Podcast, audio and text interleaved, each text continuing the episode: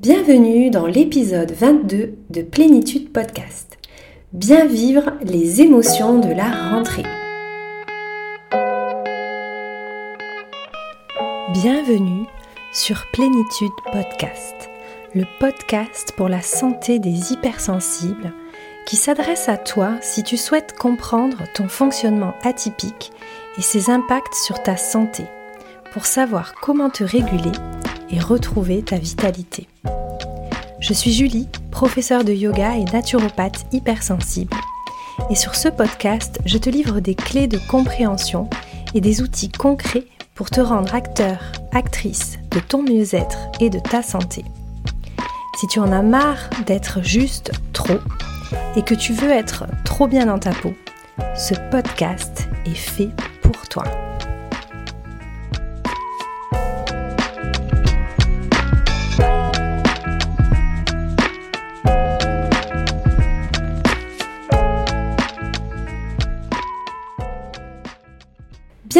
Dans ce nouvel épisode du podcast Plénitude dédié à la santé des personnes hypersensibles.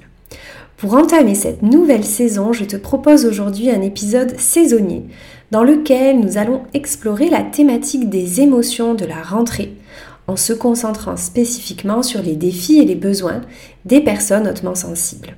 Car comme tu le sais, une des caractéristiques de l'hypersensibilité, c'est de ressentir tes émotions de manière plus intense, mais également de ressentir les émotions des autres, d'être très empathique, au risque de te sentir submergé. Mais avant de démarrer cet épisode, j'ai besoin de ton aide. Si tu aimes mon contenu et que tu as envie de m'aider et de participer, c'est le moment ou jamais. J'ai besoin de ton aide pour orienter mon travail, parce qu'il n'y a pas mieux que toi, hypersensible qui m'écoute, pour m'indiquer ce que tu souhaites que je crée. J'ai donc créé un petit questionnaire à destination des personnes très sensibles ou très émotives ou hyperpenseuses. Et si tu réponds à ce questionnaire, tu ne repartiras pas les mains vides, c'est donnant-donnant. Parce que je sais que ton temps est précieux. Pour te remercier de ta participation à ce questionnaire, j'ai créé un guide exclusif et surtout gratuit en échange de ton temps de réponse. Il s'agit du guide Rentrée apaisée pour les hypersensibles que tu recevras après avoir rempli mon petit questionnaire en lien dans les notes de cet épisode. Je t'invite tout de suite à mettre pause et à le remplir dès maintenant. Revenons maintenant à notre sujet du jour. Comment bien vivre les émotions de la rentrée? À la fin des vacances, lorsque la rentrée approche, que ce soit chez les enfants comme chez les adultes, une multitude d'émotions apparaissent qui sont liées à cette période particulière de l'année. Ça peut être tristesse et nostalgie de voir les vacances se terminer, enthousiasme et excitation à l'idée de retrouver ses collègues ou ses copains de classe, peur, voire anxiété du changement, de l'incertitude ou de la réaction émotionnelle de, de ton enfant peut-être. Et puis peut-être pas du tout envie de retourner travailler. Alors, comment on va pouvoir utiliser la naturopathie et le yoga pour s'aider à bien traverser cette période qui est sensible émotionnellement. La première étape, c'est de reconnaître et d'accueillir ses émotions. Alors, je commence par un grand sujet, hein. c'est pas toujours facile. En particulier si tu t'es habitué à te couper de tes émotions parce que c'est trop pour toi, toutes ces émotions, c'est trop difficile à vivre. Ou peut-être même que tu crois que tu serais plus heureux, plus heureuse avec moins d'émotions.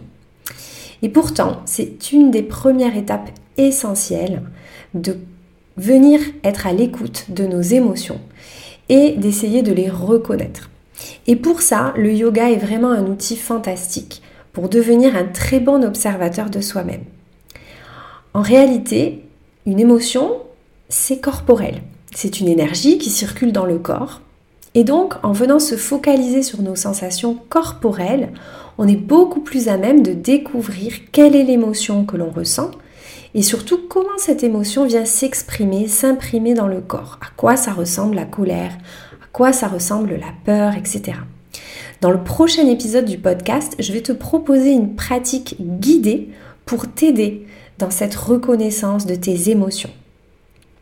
Et si c'est quelque chose qui est difficile pour toi de venir ressentir pleinement tes émotions et ces manifestations corporelles, eh bien, je t'invite à découvrir la pratique du yoga restauratif. C'est une pratique qui te sera très bénéfique. En fait, en yoga restauratif, on cherche à avoir un retrait des sens, donc pour ne pas être connecté à l'extérieur, mais pour pouvoir revenir à l'intérieur.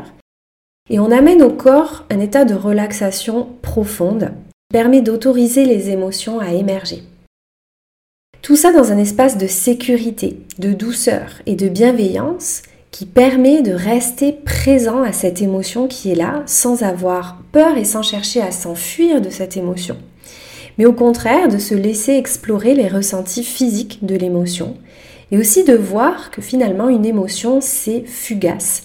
Une fois que l'énergie est passée, eh bien ça change, ça laisse la place à autre chose. Donc si tu as envie d'essayer ça, je te propose de découvrir le programme Pause.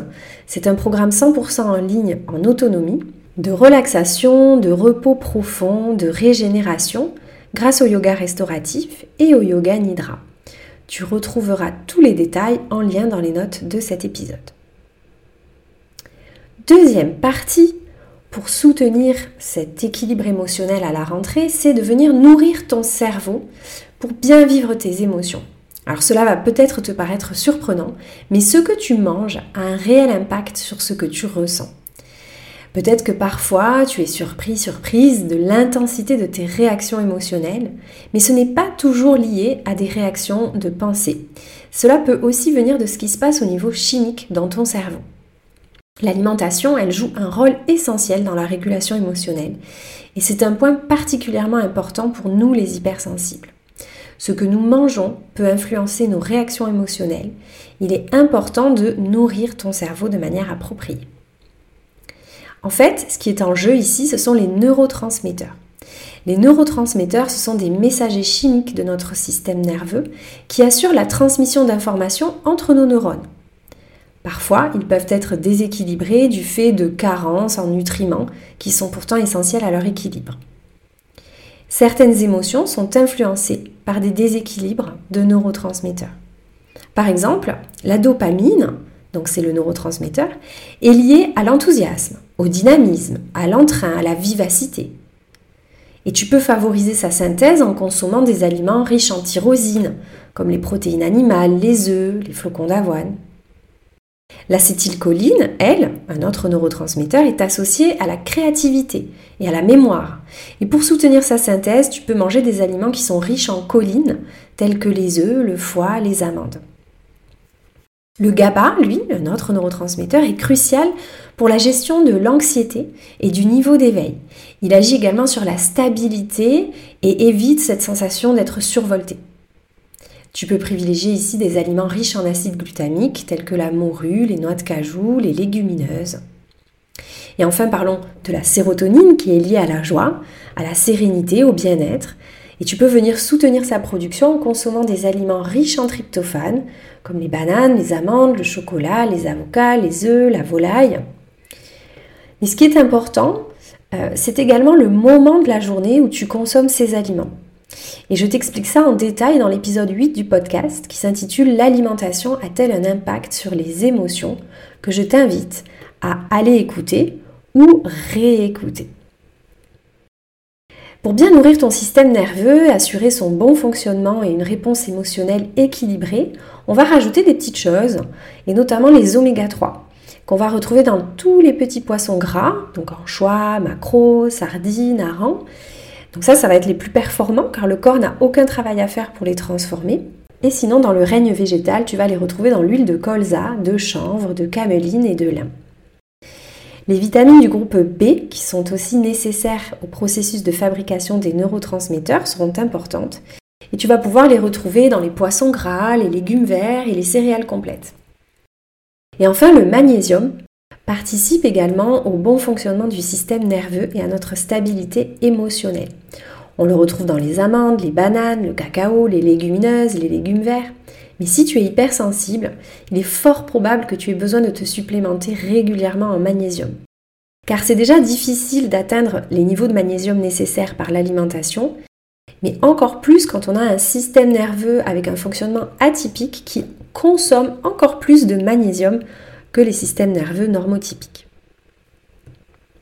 Troisième partie, les huiles essentielles et les fleurs de bac pour venir soutenir l'équilibre émotionnel.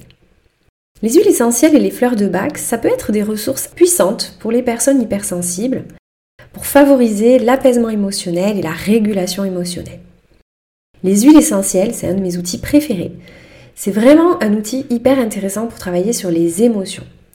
Pour cela, on va ici utiliser le pouvoir olfactif des huiles essentielles qui va agir sur notre dimension psychique et émotionnelle. L'olfaction, c'est le seul de nos cinq sens qui parle directement à notre inconscient. Via le nerf olfactif, on s'adresse directement au cerveau limbique sans passer par le cortex préfrontal. On peut alors travailler les souvenirs et les émotions très vieilles. Respirer une huile essentielle, c'est un geste très simple qui peut parfois nous aider à calmer cette petite voix du mental en nous. En effet, le fait de respirer les molécules olfactives d'une huile essentielle notre cortex préfrontal, le mental, se met en pause. Et notre cerveau limbique, le siège des émotions, lui est activé. On peut alors aller travailler en douceur sur nos émotions avec moins de résistance de notre mental.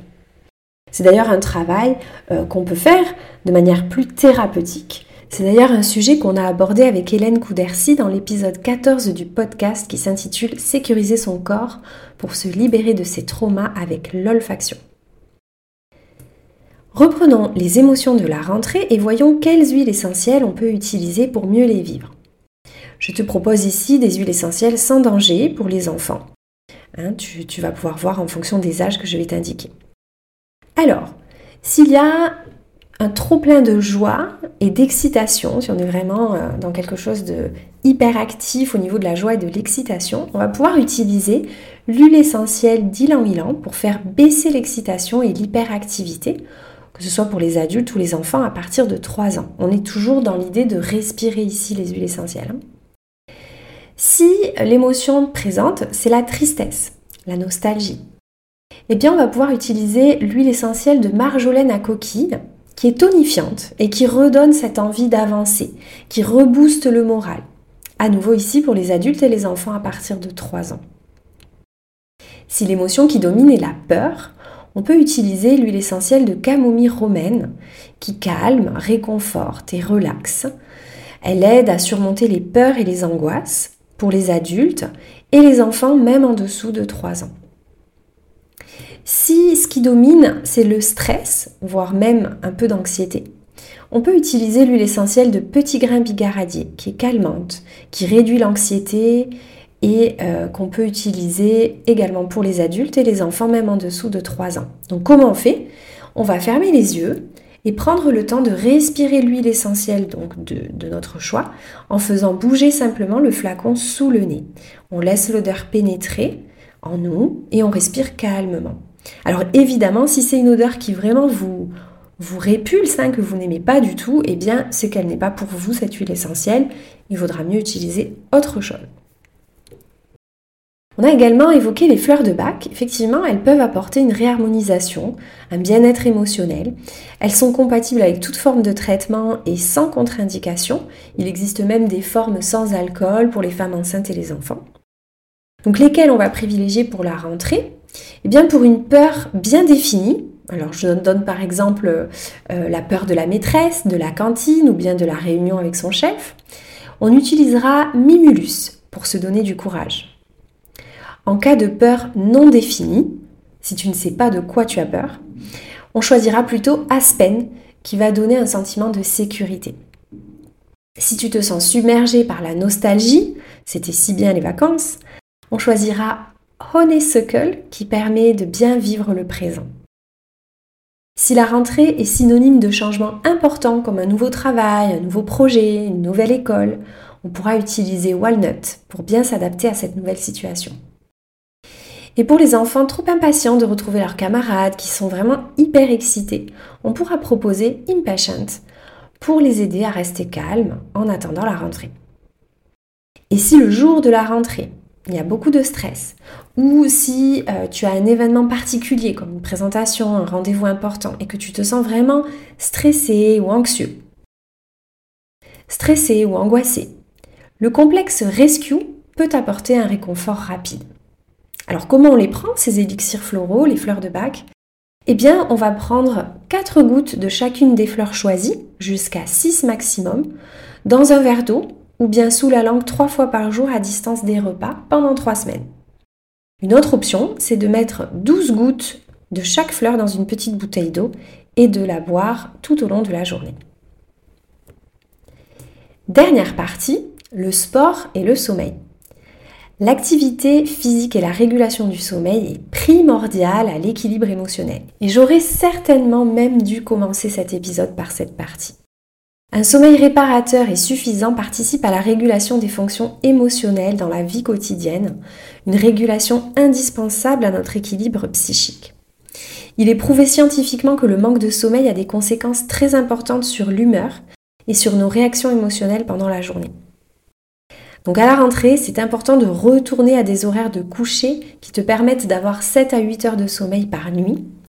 Et si le sommeil est un problème pour toi, je t'invite vraiment à mettre ce sujet dans tes priorités pour la rentrée. Je te donne plusieurs conseils sur comment bien dormir quand on est hypersensible dans l'épisode 12 du podcast. Et je t'invite aussi à consulter, à ne pas hésiter à prendre un rendez-vous avec ton médecin, avec ton naturopathe et à surtout ne pas rester avec des problèmes de sommeil parce que ça a un énorme impact sur toute ta santé. Concernant l'activité physique, le sport, c'est un outil majeur de la gestion des émotions. L'activité choisie permettra, en fonction de, ce qu'on choisit, soit de se défouler avec les sports intenses, soit de se détendre avec les pratiques douces comme le pilate, le yoga, la gym, soit de se divertir avec les sports qui sont aussi des jeux comme le bowling, le golf, soit d'exprimer sa créativité avec la danse par exemple. Et les recommandations de l'OMS sont claires. Les adultes euh, doivent pratiquer au moins au cours de la semaine 150 minutes d'activité d'endurance d'intensité modérée, c'est-à-dire où tu peux encore parler, ou au moins 75 minutes d'activité d'endurance d'intensité soutenue, ou bien une combinaison équivalente d'activité d'intensité modérée et soutenue. L'idée ici, ce n'est pas de se mettre la pression et de vouloir à tout prix faire un sport si tu détestes ça. Parce que la dimension plaisir, elle est importante pour maintenir la régularité. Mais de prévoir dans ton emploi du temps chaque jour des moments de mouvement, minimum 20 minutes par jour. Ça peut être de faire le ménage, d'aller au travail en vélo, de prendre les escaliers, de danser à fond sur une musique que tu aimes dans ton salon, peu importe, l'important c'est vraiment de bouger. Bien sûr, on est hypersensible, les balades en pleine nature, ça va être un plus parce que le contact avec la nature va vraiment aider à s'apaiser et à calmer la surstimulation qu'on vit quotidiennement en fait. Alors pour conclure, mes conseils pour bien vivre les émotions de la rentrée sont l'écoute de tes émotions pour explorer et comprendre ce qui est là en utilisant peut-être les outils du yoga pour t'aider dans ce chemin adopter une alimentation qui nourrit ton système nerveux, te soutenir avec les huiles essentielles et les fleurs de bac et adopter un rythme de vie qui favorise l'équilibre émotionnel avec un bon sommeil et une activité physique quotidienne.